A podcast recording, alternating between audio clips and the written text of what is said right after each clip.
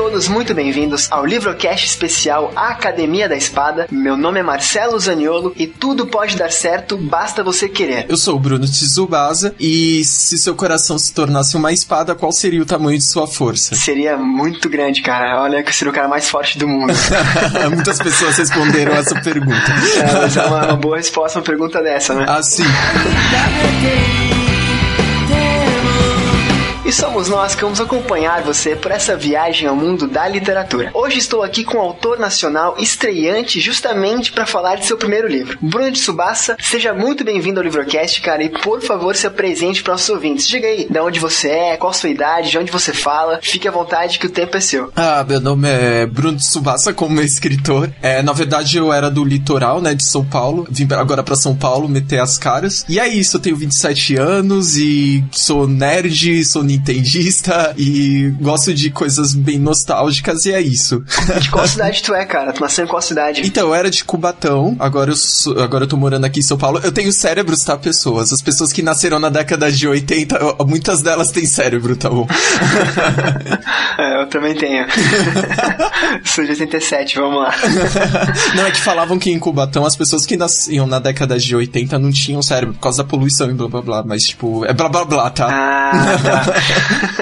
Mas então tu tem cérebro e foi morar em São Paulo, é isso? Eu tenho cérebro, cara, porque pra escrever um livro você precisa ter muito cérebro, assim.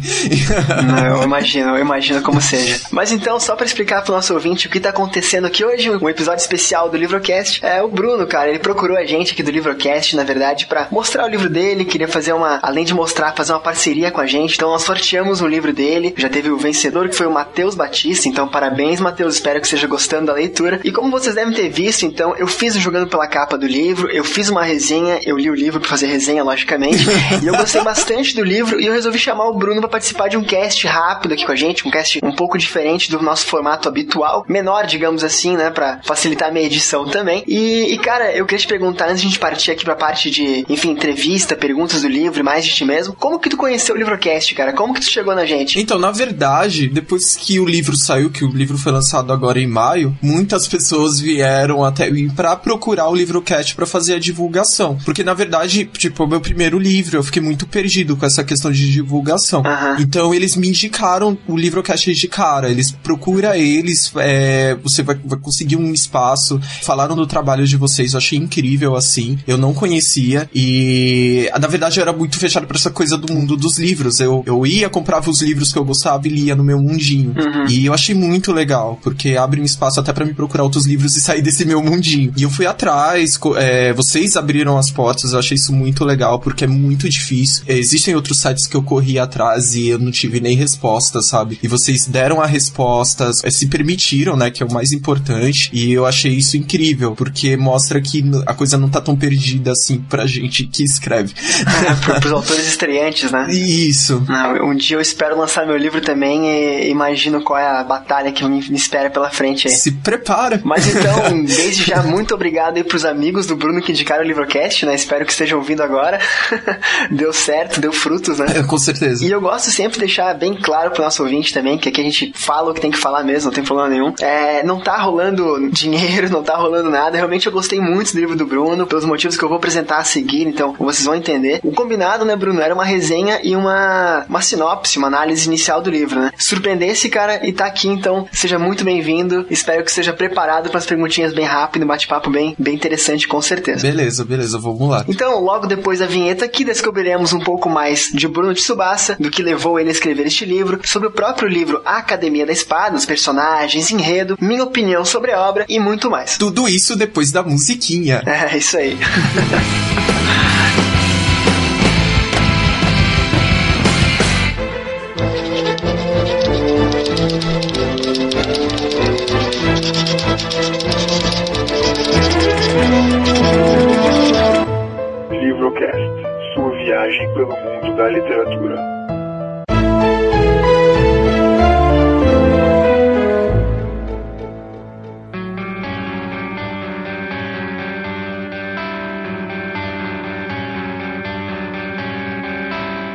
antes de falarmos então mais de ti, das perguntas que eu prometi fazer e tudo mais, só pra apresentar um pouco esse formato, que é quase inédito aqui no Livrocast, na verdade. É o segundo Livrocast especial que a gente grava. O primeiro a gente gravou sobre o aniversário de um ano do programa, então é, gravamos eu e Diego, né? E a gente tá transformando esse episódio em algo mais, enfim, aproveitável pra gente aqui. A gente quer falar de outros livros, quer entrevistar autores, enfim, quando for possível pertinente, né? A gente espera fazer mais vezes isso. Né? É, é o que a gente espera, né? E calhou, cara, que a segunda vez que vai ter um Livrocast especial foi contigo e calhou que a primeira vez que a gente entrevista o autor nesse formato também é contigo. Então, tu vai ser o desbravador de terras novas aqui com a gente. É, vamos deixar isso bem registrado. É.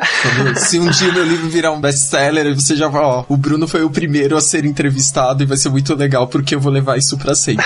nada, cara, nada, nada. De verdade, esse livro foi surpreendente pra mim, cara, e, e vamos lá. É, antes de falar do livro em si, cara, eu queria perguntar, tu falou que tu nasceu em, em Cubatão, né? Isso. Mora em São Paulo e tudo mais, mas como pessoa, cara, como é que tu se define? Quem é esse Bruno? Perguntinha clichê pra início de conversa, né?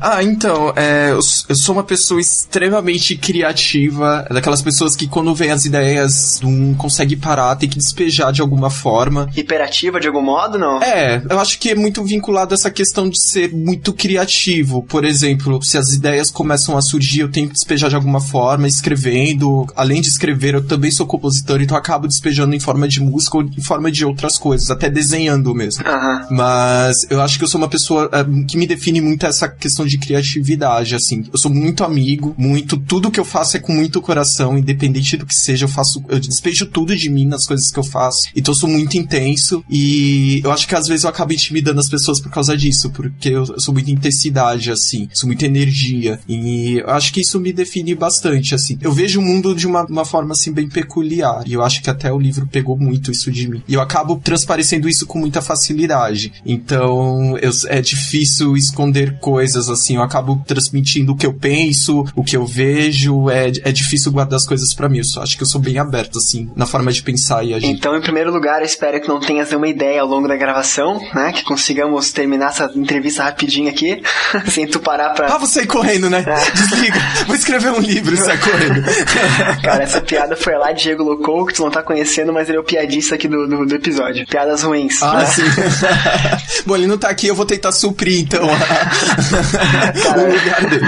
Mas, é, em segundo lugar, cara, assim, eu conversei contigo algumas vezes, então tu realmente é bem aberto, tanto a entrar em contato com a gente, a topar gravar, a topar o feedback que a gente dá pra ti, enfim, tudo mais. E, cara, essa questão de ser coração ficou bem evidente pra mim, ao menos no teu livro, né? Não à toa o coração é o foco de toda a história que tu criou ali, né? Ou um dos principais alicerces da história, digamos assim. É que, na verdade, esse livro ele envolve muitas coisas, assim. Na verdade, o, o livro em si, no, no início, não era pra ser livro. Então, acho que por isso ele tem muito sentimento, assim. Uhum. E o engraçado é que o período que eu escrevi ele, ele acabou absorvendo muito das coisas que estavam acontecendo comigo no momento. Então, é um livro que tem umas passagens, assim, bem mágicas, assim. Não sei se você Sim, percebeu. sim. As, as coisas acontecem intensamente, muito rápido. E tudo vai se moldando, assim, conforme você vai lendo. Então, acho que ele bem absorveu o que eu tava sentindo no momento. Tu falou agora, cara, que o livro não ia ser um livro, ou na verdade que essa história não ia ser um livro, né? É, da onde que veio a ideia dessa história, cara? Da onde que surgiu essa vontade de tu de escrever? Desde quando tu escreve, enfim. É, então, na verdade eu já escrevia antes, mas como compositor. Eu tinha uma banda, né, de visual ken, pra quem não sabe, é um estilo musical japonês, influenciado pelo teatro japonês e também pelo glam rock. E as músicas eram compostas, é, nossas, eram músicas próprias.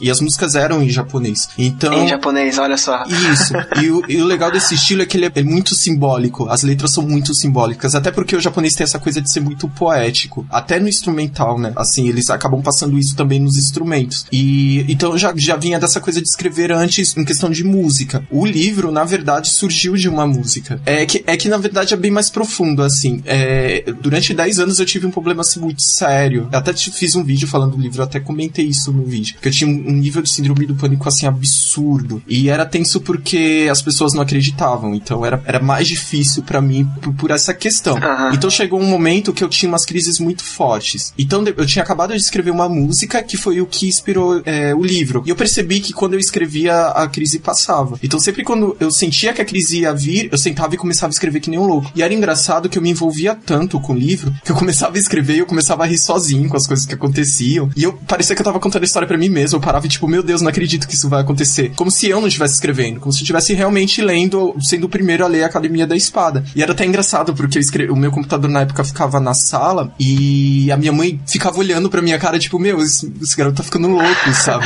Autista.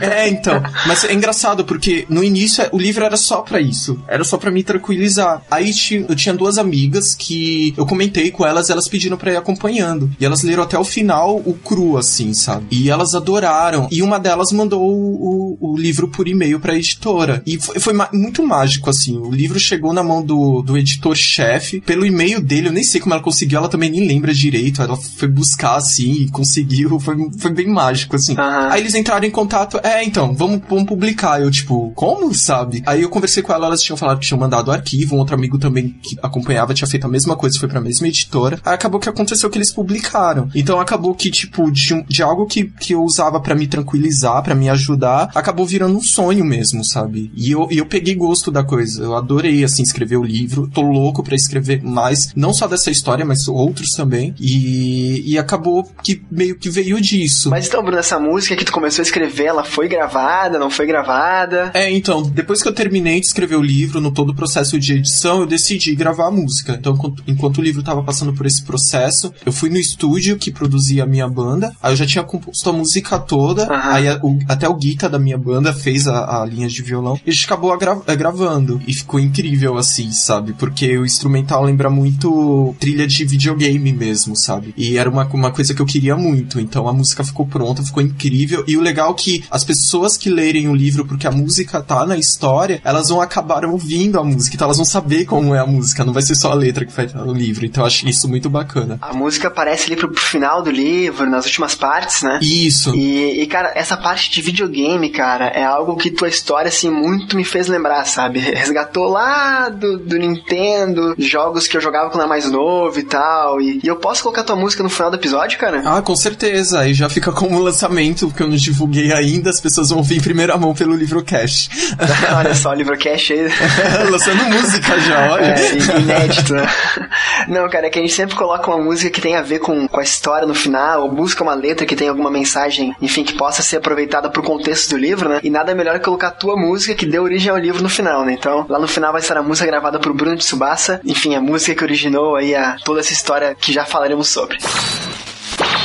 E Bruno, cara, deixa eu te fazer uma perguntinha aqui, porque assim, tá? Eu vou adiantar isso já, não é uma crítica negativa, até porque se fosse a, a parte mais importante da mensagem que eu quero passar aqui hoje, a gente não estaria gravando isso, né? Mas lógico que, assim, ao meu ver, o, livro não é perfeito. Ele tem algumas probleminhas, algumas coisas a serem corrigidas que não estragam para mim de modo nenhum a leitura. E eu acho que muita coisa desse processo, dessa parte negativa do teu livro, eu assim considero que seja por culpa da editora, ou, enfim, vista grossa que eles fizeram e não. Enfim, questão de português, questão de, de alguma coisa de correção, de revisão mesmo, sabe? E eu queria saber, cara, assim, até pra, pra embasar aqui o que eu tô pensando ou não, é como é que foi a conversa com a editora, como é que foi o processo de, digamos assim, fabricação do livro em si, sabe? De lançamento do livro. É, então, como eu falei, ele começou magicamente, assim, até como ele chegou na editora. E aí, no caso, eu vim para São Paulo, né? Porque foi até lançado pela editora Geostra aqui de São Paulo. E a gente conversou, ele, ele colocou a opinião dele sobre o livro, porque ele, ele leu o livro todo. O que ele achou muito legal do livro foi a questão de eu falar tudo que eu acredito sem nenhum medo, assim, eu despejo mesmo e eu falo fortemente do que eu acredito e o que eu não acredito, porque eu acho isso importante. É, eu acho muito bacana que os personagens, cara, mesmo sem. Lógico, como tu falou, é uma história metafórica, que, que simbolismos japoneses e tal, né? Então,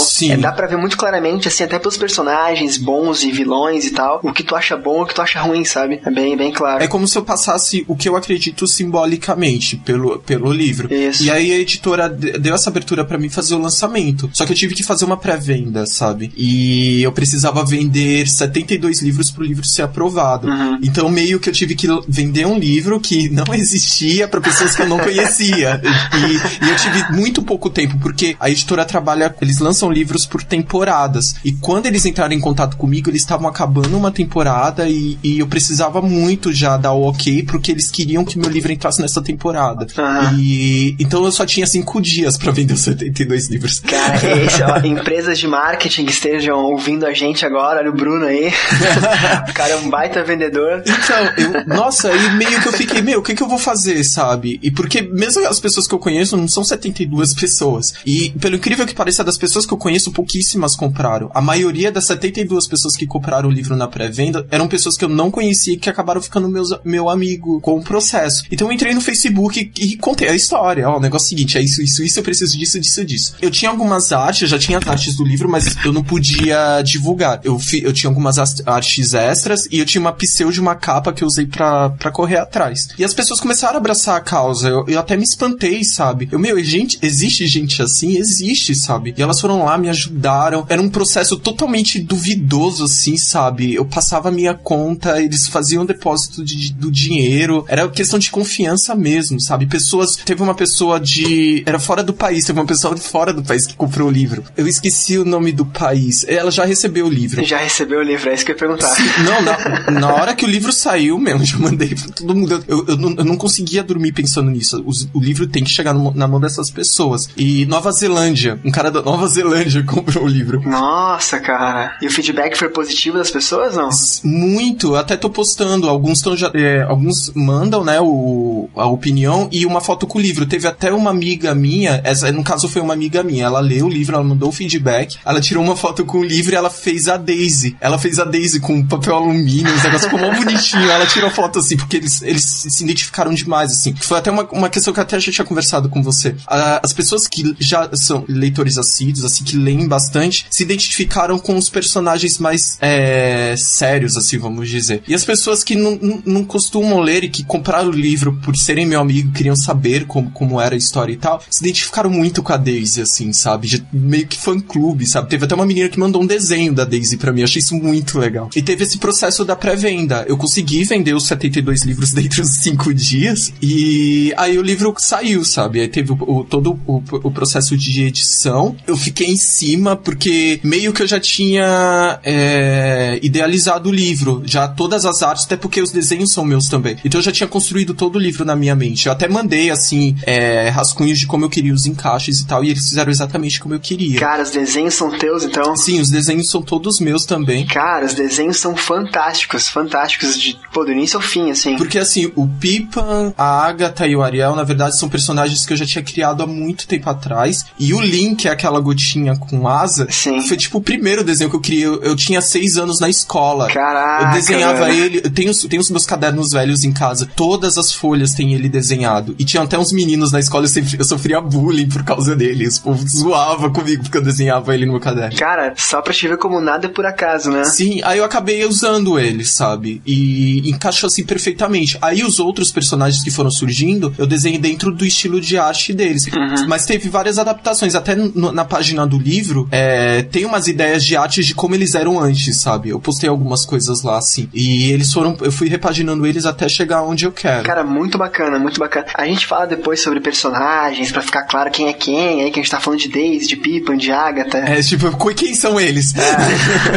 a gente já fala deles, mas só pra aproveitar o embalo da conversa aqui, é, eu lia a descrição de um personagem, eu voltava umas páginas pra ver o desenho, ou avançava algumas, né, dependendo da, de onde eu tava. E, cara, o desenho realmente, assim, é, é o que eu imaginava da- da- do personagem. E quando faltava algum detalhe pra, putz, como é que essa pessoa é muito bem, assim, eu ia no, no site lá que tem os, os personagens a mais, os vilões a mais, né? Sim. E, cara, eu vou colocar aí embaixo da postagem depois os vilões e tudo mais, o site da Academia da Espada, que é, que é bem bacana, o blog, na verdade, né? É, mas, cara, muito bacana, parabéns tanto pela criação da história, quanto pelos personagens, pelo desenho, pela descrição, enfim. O, o que eu queria aproveitar e perguntar já, cara, é como é que foi a questão de respaldo da editora, assim, pra revisão, pra, enfim, esses pontos, assim. Eu já vou chegar onde eu quero chegar, tá? É, então, no caso, a questão de revisão é, foi tudo muito rápido. Até porque ocorreu a pré-venda, sabe? É, teve alguns acontecimentos com, com prazos e tal, mas no final, assim, deu tudo certo. Os livros saíram, é, eu consegui enviar a- os livros da pré-venda, que era o mais importante, assim, e, e ocorreu alguns eventos de lançamento de livro e tal depois disso. Mas em, em questão de revisão e tal, tudo passou por mim também, só que foi tudo muito rápido, assim. A ge- a gente teve que correr com o prazo, teve alguns atrasos de algumas coisas, até porque o livro era muito complicado, até pelas questões das artes, e eu não tinha nenhuma experiência, mas de qualquer forma eu queria que o livro saísse como eu tava imaginando. Então foi bem difícil, assim. Mas eles deram toda a abertura e se permitiram fazer o livro exatamente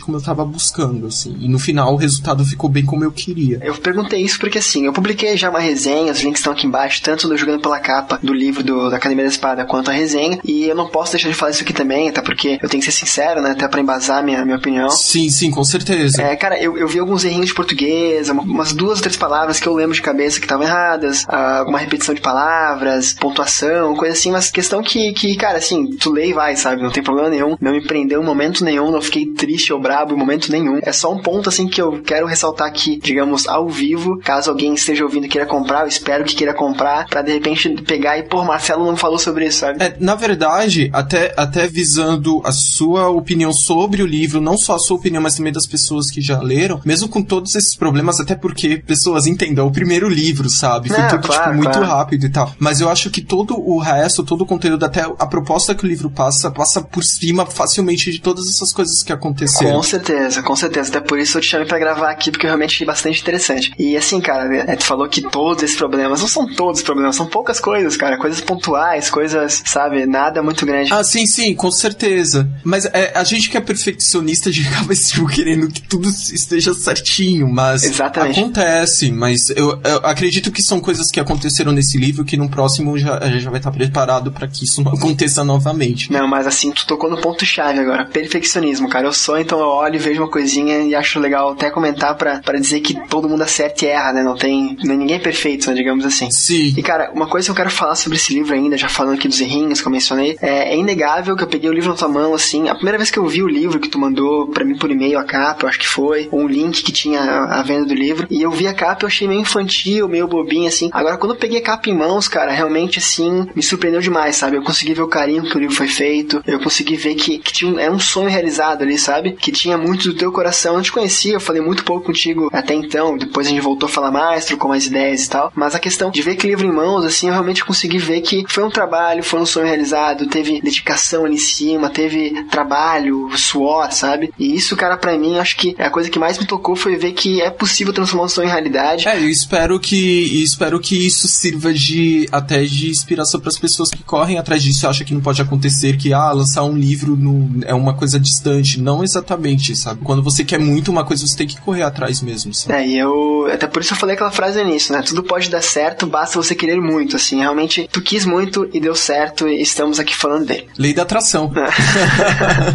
Exatamente. Mas então, entrando um pouco mais no universo da Academia da Espada, né? Qual- qual- como se pronuncia o nome do reino, cara? É Troubadour. Troubadour. Na verdade, é, é, algumas características são bem musicais, assim, do livro. É, Troubadour, na verdade, é uma música de uma banda chamada Lee Project, que é uma banda que eu gosto muito, é uma banda de visual que fica até a dica, ouçam, é muito bom. Então, essa, essa música, esse Troubadour, que seria de, de trovador mesmo, é, eu lembro que na época que eu tava escrevendo o livro, eles tinham lançado esse álbum com essa música. Então eu peguei na hora, assim, e coloquei.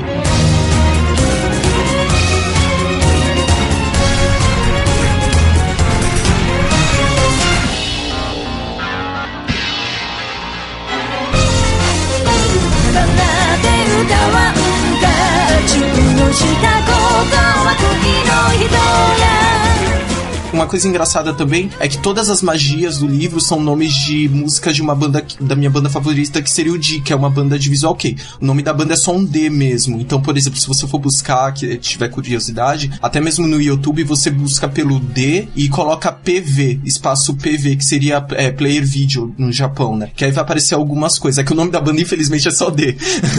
Se tu coloca D no, no, no Google, aparece tudo. É, vai aparecer, tipo, tudo mesmo. É, mas no caso, é, tem muito essa questão musical, assim, algumas das, dos nomes. Eu acabei pegando de nomes de músicas de bandas que eu gosto. Então é, é Troubadour, né? É, Troubadour, né, no caso. Troubadour. É. Então, a sinopse da história basicamente seria essa. Existe um reino chamado Troubadour, ou Troubador, ou Troubadour, como eu li. e, e esse é um reino formado, é, na verdade, é um reino governado, né, pelo filho do Sol, que é o Gabriel, e a filha da Lua, que é a Ali. Que na verdade ela é inspirada também na, na vocalista da banda do Ali Project, que né, é Arika, né? Que seria de Ali, né? Então esse reino é governado por esses dois filhos de deuses, entre aspas, né? O Sol e a Lua. E um dia, um certo dia, um reino que é em paz, um reino que é feliz, um reino que tem tudo, enfim, todos felizes e, e satisfeitos, é invadido por um mal que toma conta, uma escuridão que toma conta desse reino. E o rei Gabriel, que no caso é o filho do Sol, enfrenta esse mal e, enfim, desencadeia muitas perdas. Existem, como, como o rei não estava preparado para essa luta, para esse embate entre bem e mal, eles não tinham, não tinham como se defender, aconteceu perdas, a gente morreu, enfim, a história mudou dali para frente, mas o reino voltou a ficar em paz, digamos assim, temporariamente. Né? Uh, depois desse embate entre bem e mal, uh, o reino resolveu fazer uma academia da espada em que treinaria pessoas, treinaria jovens, na verdade, né, para se preparar para uma vindoura, uma futura, uma possível volta desse mal. Então, essa seria a academia da espada que dá no meu livro e esse seria o enredo principal, né? E daí, baseado, montado esse cenário de fundo, digamos assim, nós temos o protagonista que é o Pipa, né, que é um garoto de 14 anos que está para fazer 15 anos e o sonho dele é entrar para a academia da espada. Olha que bonito, para proteger todos que ele ama. Então, ele quer ser um espadachim para proteger todos que ele ama e é assim que começa a história e tudo mais. Uh, uma perguntinha inicial aqui, cara. Eu percebo muito da jornada do herói no Pipa, né? Que ele é um, um garoto que ele quer ser alguma coisa, ele tem a motivação muito bonita, uma motivação muito, enfim, que é fácil de comprar, muito, uma motivação muito convincente, né? E eu queria saber, cara, quem é o Pipa? É você, não é você? Tem um pouco do Bruno ali, não tem? Tanto o Pipa, a Agatha e o Ariel, que seriam os três que levam a capa, eles seriam características que eu possuo. O Pipa, na verdade, é a minha forma de ver o mundo, assim. Eu vejo as coisas muito bonitas, assim. Tanto que até brinquei que eu saio na rua e fico olhando, assim, principalmente em São Paulo, sabe? Que eu não vinha muito para São Paulo, eu fico até atordoado. Mas eu acho que o Pipa é mais esse lado, o meu lado de ver o mundo, assim. É, muito bacana que, assim, o Pipa, ele mora num pequeno vilarejo, né? Então, a gente tem aquela visão de, enfim, vilarejo pequeno, com um campo de pastagem, a pessoa que cuida de flores, cidade pequena com prefeito, poucas casas, todo mundo se conhece. Tem os vilãozinhos lá da, da, da cidade. E Trobador é um reino muito maior. Então, o Pipa, ele desconhece muita coisa de fora, né? Então, ele vai acabar tendo esse dilema, essa luta com, com o externo. Vai ver que as coisas não são fora da cidade dele como ele imaginava que fossem. Basicamente, Sim. é isso, né? O que eu acho legal do Pipa é que ele sai do vilarejo para conhecer o mundo e automaticamente as pessoas que estão lendo é como se elas estivessem vendo o mundo de Trobador pela visão do Pipa.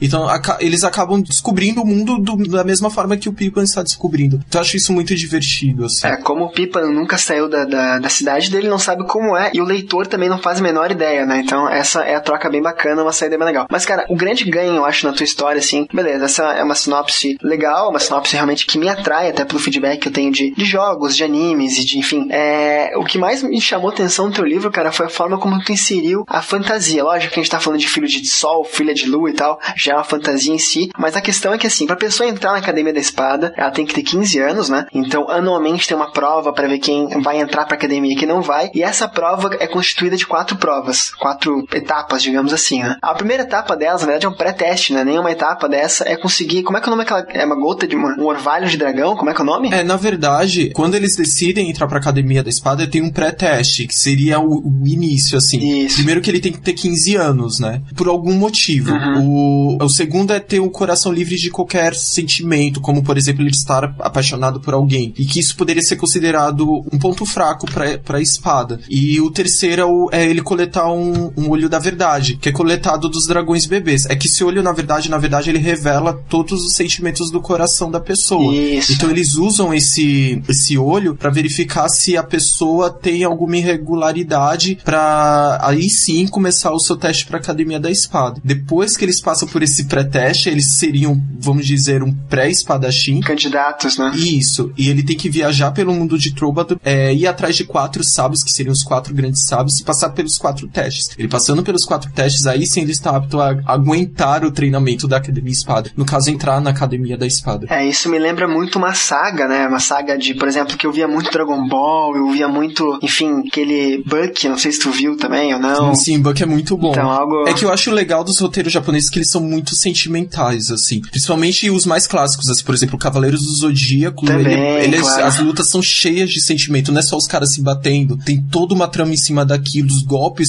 são é dentro de toda uma trama. Uhum. E eu queria muito que as batalhas fossem assim na Academia da Espada. Então eu fiz essa questão das espadas não serem só espadas. As espadas nascem do, do coração da pessoa e a espada acaba até tomando alguma forma. E fica muito peculiar isso. Então as batalhas acabam é, envolvendo todos os sentimentos dos personagens ali. Então acaba atraindo essa coisa dos mangás antigos, dos animes antigos, que as batalhas tinham muito sentimento. Sim, foi muito direto isso. Resgatando o que eu falei lá atrás, né, a gente acabou adiantando um pouquinho, mas sem problema. É, quando o candidato pega esse olho da verdade e é comprovado que ele não tem ponto fraco no coração dele, que ele não tem nenhuma, enfim, nenhum ponto de filtração do mal ali possível e tal, o coração dele literalmente expele uma espada. Então é, é literalmente o coração vira uma espada, não que ele deixe de ter coração, ele continua tendo coração, o sangue continua circulando, né? Saúde, vivo e tal. Só que ele ganha um, um, uma espada e nada mais metafórico do que tu lutar contra o mal com teu coração nas mãos, né? Era a ideia. É, eu até quis fazer com que no momento que eles não tivessem perigo, a espada é, se tornasse uma for a forma de um mascote, porque eu acho que, te, que, seria interessante essa interação do personagem com o coração dele em outras, em outras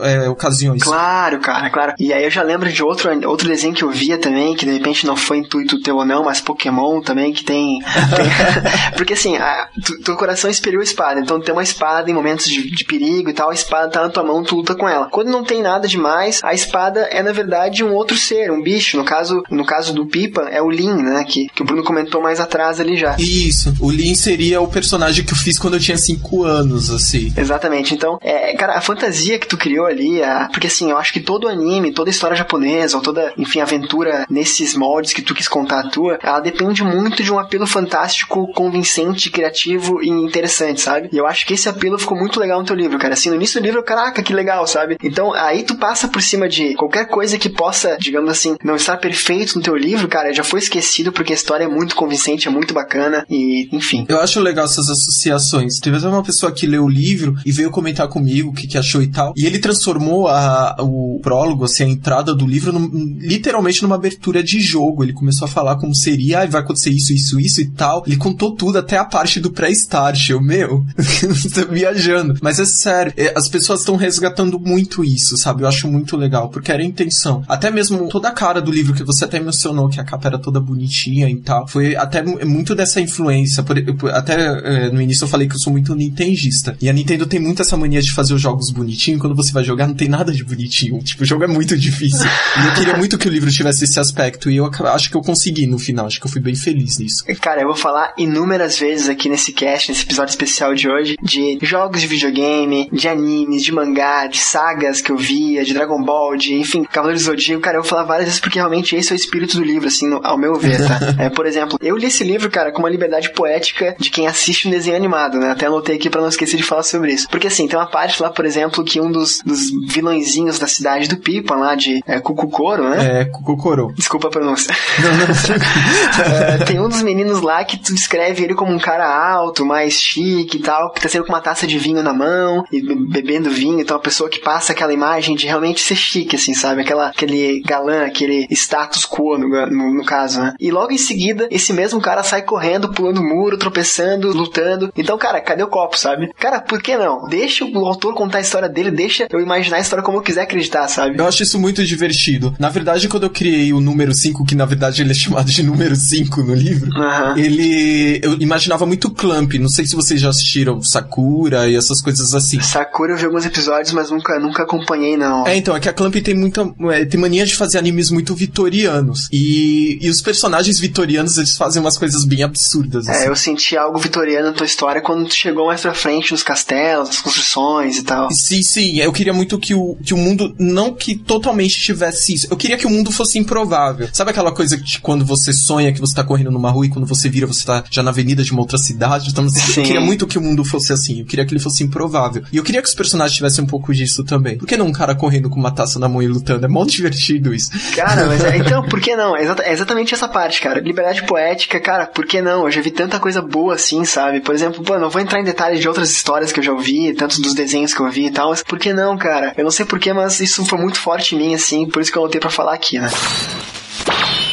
Cara, quanto tempo tu levou para criar essa história, ou esse mundo, esse universo que tu baseia a Academia da Espada? É, então, eu escrevi o livro ano passado. Eu não, eu não levei o ano inteiro para escrever, até porque eu escrevi ele em momentos, né? Mas, mas a história começou a brotar nesse ano passado ou veio antes? Sim, foi no ano passado. Foi, é, foi um momento que eu, que, eu, que eu tava tendo crises muito forte. Então eu usei o livro como válvula de escape. Cara, muito bacana. E eu levei um ano, assim, para escrever o livro. É lógico que ele veio de, de ideias de coisas que já estavam prontas há muito tempo atrás, como um link que eu tinha feito há seis anos, quando eu tinha seis anos. Não, claro, claro. É, vamos dizer que o livro foi a conclusão de tudo que eu tinha criado até o momento. Ele acabou unindo muitas coisas que eu tinha criado e deixado na gaveta, e que deu muito certo, por sinal. Cara, é uma história muito metafórica. Ela tem vários simbolismos, como já falamos e tal. E, cara, o, o mundo ele tem muitos detalhes bem pensados, assim. Vou dar um outro aqui pequenininho, não é spoiler, não vai estragar a experiência de leitura de ninguém. O mundo, o reino de Trovador, ele é cortado ao meio e para te passar de um lado pro outro, tu tem que fazer uma tarefa, senão tu não pode cruzar a fronteira, digamos assim. Isso é muito bacana, cara. É, na verdade, esse muro veio muito de jogo de RPG, sabe? Esses MMO sempre tem um quadro de. de... Claro, Aí claro. acabou meio que, que surgindo, sabe? Eu acho que tinha que ter esse muro. Eu queria separar, porque tem muita coisa do outro lado. É lógico que vai acontecer muita coisa com eles ainda desse lado. Mas eu, eu, foi um muro que surgiu assim do nada também. Não era planejado. Ele surgiu ali com esse quadro e veio muito essa coisa de MMO, que você tem que pegar os quadros de missões e fazer as missões para ir abrindo novos lugares, assim. Várias quests, né? Várias. Verdade, bem, bem, bem isso mesmo, cara. Tá falando perfeitamente o que eu imaginei que fosse, assim.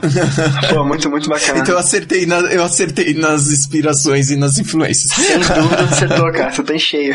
Mas então, puxando uma parte final aqui, mais redundante que seja, né? Uh, cara, final do livro, tá? É, é, o primeiro volume, é história única, vai ser expandido esse universo, vai ter uma continuação, não vai ter. Eu queria saber de ti, cara, como autor, o que tu espera do futuro, assim. Então, na verdade, eu quero muito que o livro repercuta, eu quero muito que o livro chegue nas mãos das pessoas. Não que ele faça sucesso, mas que as pessoas saibam que ele existe, porque eu acho que vale muito a pena. Não tô falando isso porque eu sou escritor, eu quero que venda.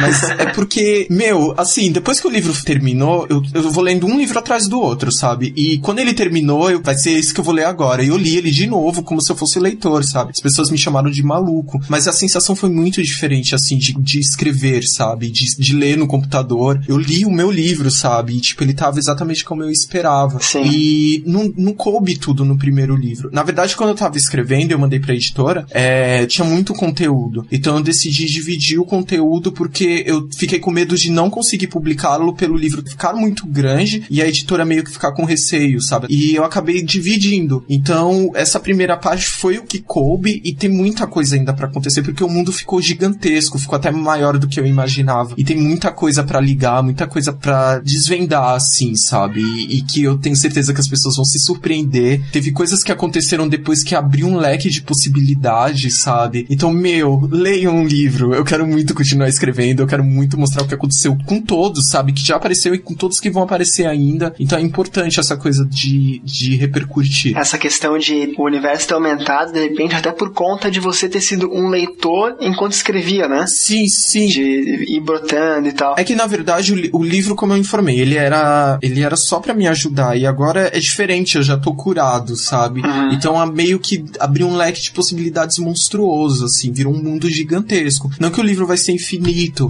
mas tem muita coisa ainda para acontecer que eu sei que vai surpreender. Até porque eu, eu, acredito que é um livro surpreendente por ser essa coisa totalmente improvável. E eu acredito que quem gosta desses, desses roteiros de, por exemplo, Zelda, até mesmo Final Fantasy, que é muito improvável, são mundos improváveis, acho que vai se identificar muito. Eu até fiquei com medo de falar de Zelda aqui, mas, velho, na minha cabeça o tempo todo veio com Zelda. De repente até coloque Zelda como trilha sonora do episódio aqui, porque, cara, é, o tempo todo me veio o Zelda, um cara com uma espada na mão andando, assim, sabe? Pô, mais uma vez em cheio. E assim, sobre o final, Bruno, e ouvinte, né? De repente, eu espero que você seja motivado a comprar também a história. Se for só esse volume, cara, então fica tranquilo, porque para mim ficou muito poético, muito metafórico, muito sensacional o final, assim. De aquela coisa, é, não vou dizer o que aconteceu e tal, mas aquela coisa tipo, cara, não importa o final. A gente sabe que daqui pra frente vão. Beleza, a gente acabou essa parte da história, mas daqui pra frente vão ter novas aventuras, vão ter novas coisas. Que importa é o caminho que a gente percorre, sabe? Isso ficou muito palpável para mim, assim. Se não der, se não continuares, ou se voltares nesse tempo, ou escrever outros enredos, cara, parabéns que só esse volume em si já, já valeu a pena a leitura. Ah, valeu. Bom, na verdade, eu queria agradecer por várias coisas, não só por essa questão, né, do final,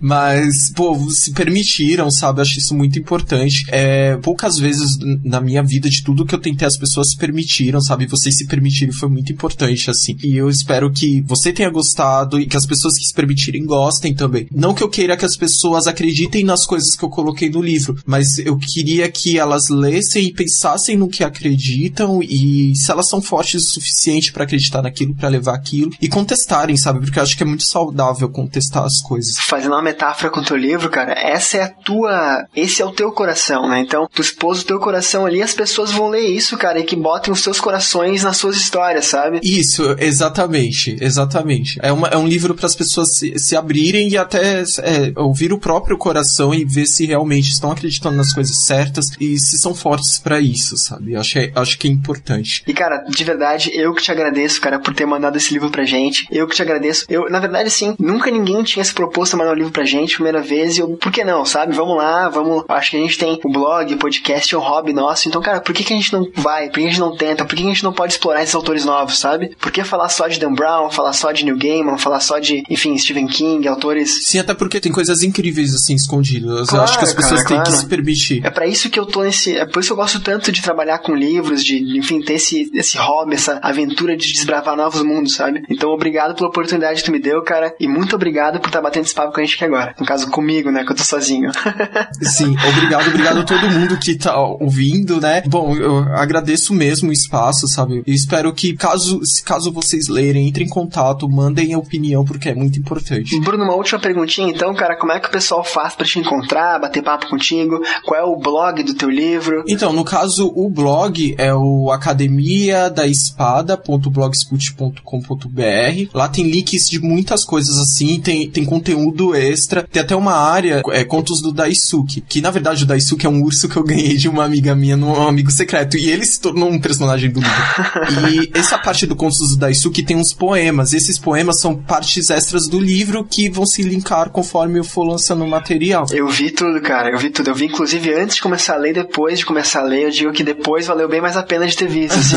Deu uma expandida bem legal. E no caso, lá no site também tem os links das livrarias que estão disponibilizando do livro. No caso, a, a Livraria Cultura, Saraiva, Siciliano, então você já pode acessar lá. E também tem o Facebook, a Academia da Espada, é barra Academia da Espada, né? É, é a página do livro. E o meu Facebook seria o facebook.com barra bruno.tsubasa. Aí se as pessoas também quiserem me adicionar, até para perguntar, é, os livros que são as, é, vendidos pela livraria não tem como ter autógrafo. Eu tenho acho que uns cinco livros aqui ainda em casa. Então se alguém quiser comprar até para ter o, o, marcador personalizado e ter o autógrafo, aí é só entrar em contato porque eu ainda tenho esses, esses últimos livros. Eu tenho. Né? e, o, o Matheus também. Ah, tá. Isso aí, o Matheus que venceu a promoção aqui do, do Livrocast do Locotopia. Mas no caso, mesmo que acabe os livros comigo, ainda tem os livros da, da livraria, então é só entrar lá, gente, compra, leem e mandem opinião, é importante.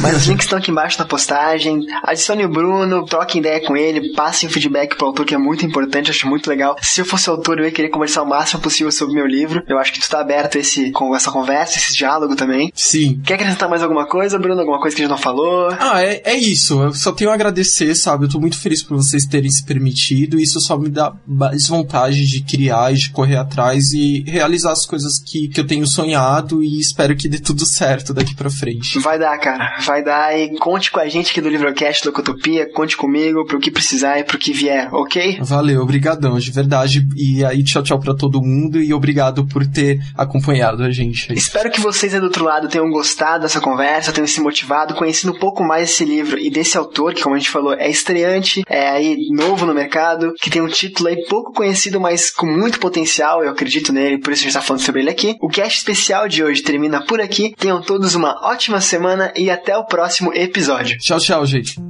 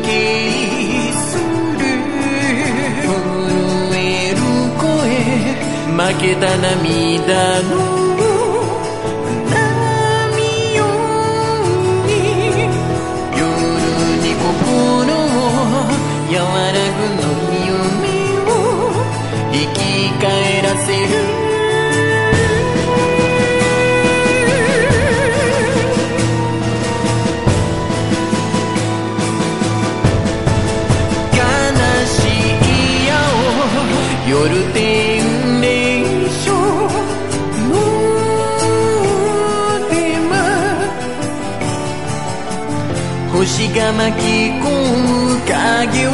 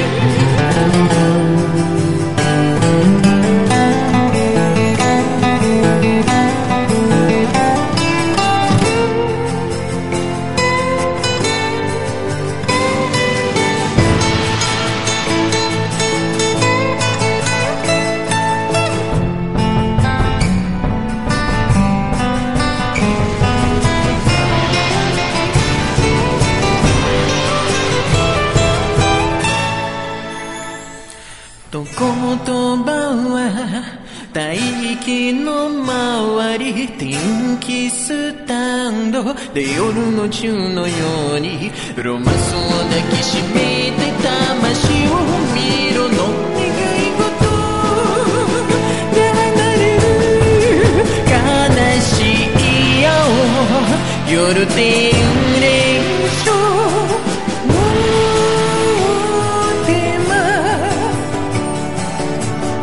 星が巻き込む影を逃げ込む好きを歌う。寝るの恵みすべて愛情のより満月飛ぶ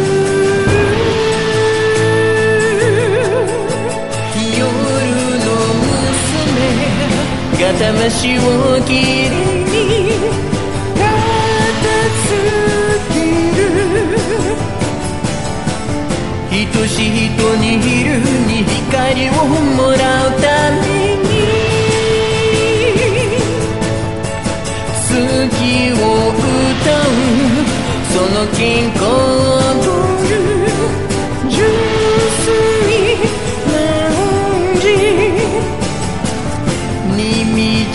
道を開ける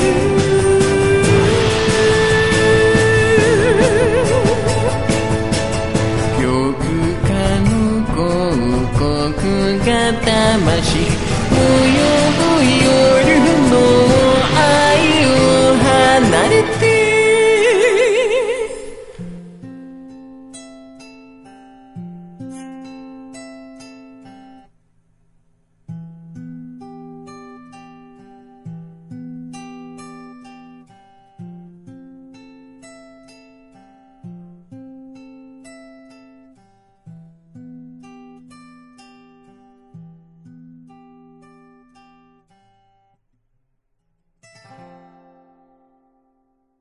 Posso começar aqui? Pode começar. Então vamos lá.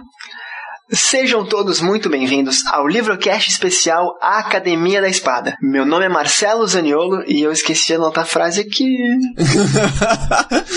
que merda, cara. Eu vou roubar uma frase tua, tá? Beleza. Ah, verdade. Você, você não fez a sua frase ainda. Ah, que droga. Pô, Marcelo. É que eu nunca anoto, cara. E como a frase é tua, eu quero anotar aqui. Podia ser essa a sua frase. Meu nome é Marcelo Zaniolo e eu esqueci de anotar a frase aqui. É. e termina assim a apresentação, vambora. Deixa eu falar de novo aqui então, que não tem problema. É, só pra te mostrar que eu erro, viu? Vamos lá.